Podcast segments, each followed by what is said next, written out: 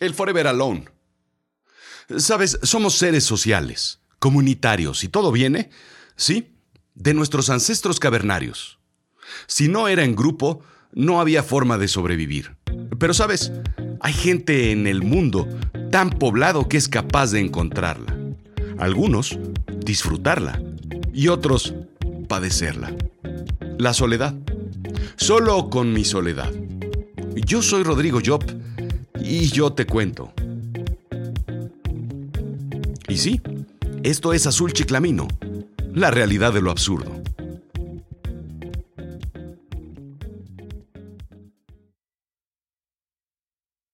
Seguro te ha pasado. La casa vacía y ni un solo ruido. Las curiosidades de la inmovilidad de las cosas. Si dejo algo aquí, mañana lo encuentro aquí. El control de la televisión sorprendentemente está en tu mano. Y mejor aún, puedes ver lo que te venga en gana. Sí, los niños están de vacaciones y estás solo en casa. Todo, todo, todo, todo esto, todo esto es para ti la gracia de la soledad, la gracia de la decisión, del libre albedrío, de decidir tú. Caminar en calzoncillos por toda la casa, comer en el sillón o en la cama sin preocuparte por las migajas. Es más, tirar migajas a propósito simplemente porque puedes hacerlo. Hacer todo lo que no puedes hacer cuando la casa está llena de gente, de ruido, de caos. Maravilla y felicidad plena.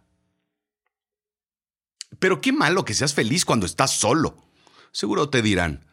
Mucho estigmatiza la soledad. Es algo que uno debe evitar a toda costa. Es una inconveniencia. ¿O no? Cásate ya, aunque estés mal casado, pero, pero pues casado. ¿Al cine? Mal visto ir solo. Creo que ni siquiera venden boletos por unidades. De vacaciones más vale que vayas con alguien. Ah, ¿y para comer? Lo siento, ¿mesa para uno? No, no tenemos. ¿Le gusta la barra? Es más, la soledad es más bien una especie de castigo divino, algo así como las diez plagas de Egipto, pero a un nivel más íntimo, pues más personal, ¿no? Más, más acá. Lo curioso es que no es así del todo.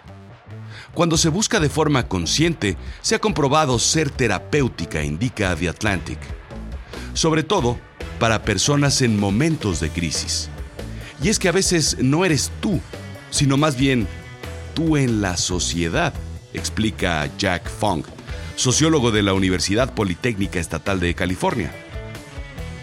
Cuando una persona toma esos momentos de soledad, indica Funk, no solo será forzada a confrontar quién es, sino también a aprender a maniobrar sobre la toxicidad que lo rodea en su entorno social. La cosa es que si te aíslas, verás con más claridad el contexto real. Pero como diría Winnie Pooh, no toda la miel es buena. Un nuevo estudio publicado en Heart analizó el aislamiento social, tanto el estar separado de otras personas, la soledad, como el estar cortando de raíz el contacto social y por supuesto no estar feliz al respecto. La investigación arrojó resultados desfibriladores. Las personas solitarias y aisladas tienen más probabilidades de tener problemas cardíacos comparados con personas con fuertes lazos sociales, indica Time Magazine. ¿De qué murió el muerto? Pregunté alguna vez en primaria cuando era joven e inocente. Mi tío murió de soledad. Pues ¿cómo de soledad? Pues de eso no se muere uno. Le habrá caído un mueble encima y pues si estar solo, pues nadie lo ayudó. Así sí te mueres de soledad. Pero soledad, soledad, pues no te mueres de soledad. En un estudio hecho con 480.000 adultos en Reino Unido, analizando durante siete años factores como vida social, historiales médicos, hábitos de su estilo de vida, nivel de soledad y aislamiento, así como altura, peso y casi casi hasta tipo de champú que usan, el aislamiento y la soledad incrementan en realidad entre un 5 y un 7% el riesgo de un ataque cardíaco y de un derrame cerebral, aunque el número puede subir a un 25 o un 32% si se tiene un historial clínico propenso a estos males, concluyó el estudio. Y esa es la razón verdadera por la cual el llanero solitario estuvo haciendo entrevistas y al final reclutó a Toro y por qué hablaba con su caballo plata, para no sentirse solo.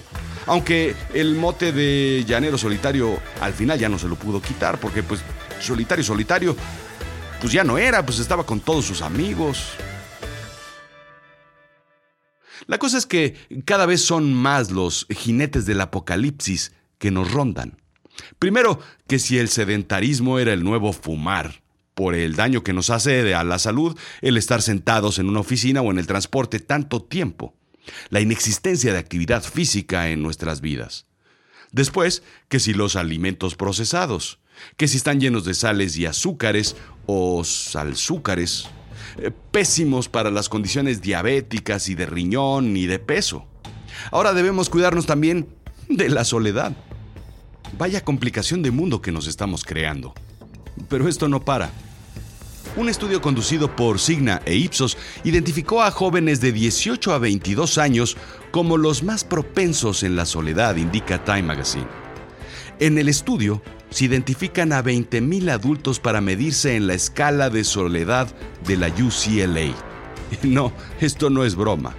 Es un cuestionario de unas 20 preguntas en donde la gente coincide en temas como ¿No hay nadie en quien apoyarme?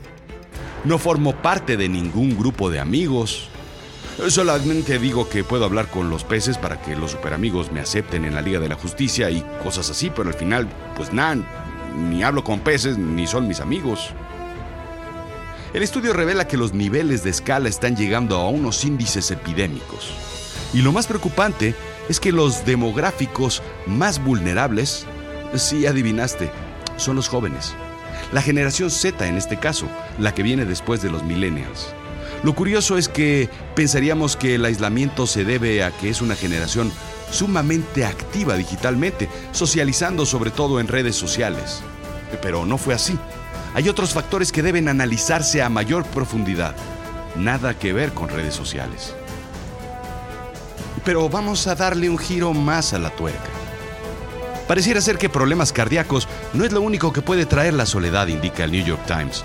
Puede traer también incrementos en niveles hormonales e inflamación, disparando además la diabetes, la demencia e intentos de suicidio. El doctor Drew Kular, investigador del Whale Cornell Medicine de Nueva York, citó evidencias adicionales como problemas de sueño, respuestas inmunes anormales y deterioro cognitivo acelerado entre otros. Es increíble cómo vivir en un mundo de 7 millones de habitantes puede hacernos sentir solos. Es increíble quienes vivimos en una ciudad como la Ciudad de México con 20 millones de habitantes, nos podemos sentir solos a veces en el tráfico. Hay gente que verdaderamente disfruta la soledad. Hay muchos casos, tal vez no miles, pero muchos, en los que hay gente que vive y trabaja en sitios alejados, ¿sabes? Hay gente que cuida una isla alejada por proteger la soberanía de la pertenencia al país, o quien vive en una aldea alejada, en una cabaña, en un bosque, vigilando y resguardando especies. O un becario que dejan a las 2 de la mañana sacando copias de una licitación, o en un faro, o en un hotel cerrado, como Jack Nicholson en El Resplandor. Pero no es pretexto para volverte loco a fin de cuentas y perseguir a tu familia con un hacha por todos lados. ¿O sí? Y es que no es un tema de querer estar solo, o no me molesten por un rato porque ando chipi o tengo morriña, o ando malito, nomás que se me pase y entonces ya estamos todos bien. Si te gusta estar solo nomás porque así es tu personalidad, pues qué bien, bien por ti.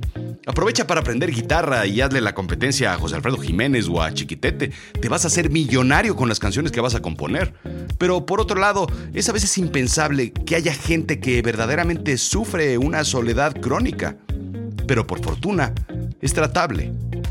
Ese conocido que tienes, por ejemplo, que no habla con nadie que nomás pela los ojos de forma extraña, puede que sea un discapacitado social, eh, que le cuesta trabajo hablar y comunicarse, que no puede o no sabe cómo socializar. O tal vez también puede que sea un asesino serial y en su refrigerador esté lleno de cabezas humanas, pero esa es otra historia. Cualquiera de las dos, no está padre para él sufrir de esa soledad. Lo cierto es que dicen que Dios nos regaló la Coca-Cola no más para que el ron no se sirviera solo. ¿Que no? Esto fue Azul Chiclamino, la realidad de lo absurdo. Yo soy Rodrigo Job. Sígueme en Twitter, arroba Rodrigo-Job, en Instagram, Rodrigo-Job, pero sobre todo, sobre todo visita www.azulchiclamino.com.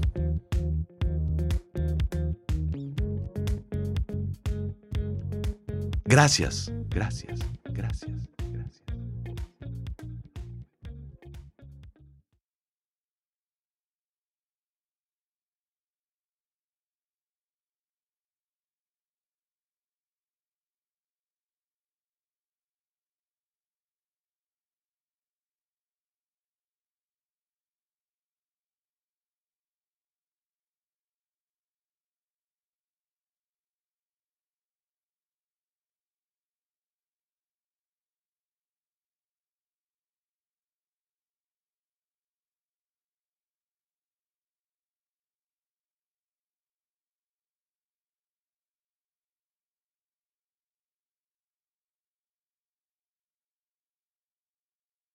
¿Sabes?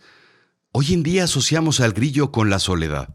Su simple chirrido implica que no hay ruidos, que no hay nadie, que todo está en calma, que todo está en paz. Sin embargo, antiguas culturas lo relacionan más bien con la libertad. El grillo es un insecto, por llamarlo atlético. Su única forma de defensa es brincar y escapar, no dejarse atrapar, y sus largos brincos lo hacen desplazarse. En ocasiones el estar relacionado de una forma tan cercana con la libertad lleva a no tener ataduras de ningún tipo, exceso de movilidad, facilidad de desprendimiento y, por supuesto, soledad. Tal vez por eso Pepe Grillo hablaba con un muñeco de madera. La soledad trae problemas de demencia como ya vimos.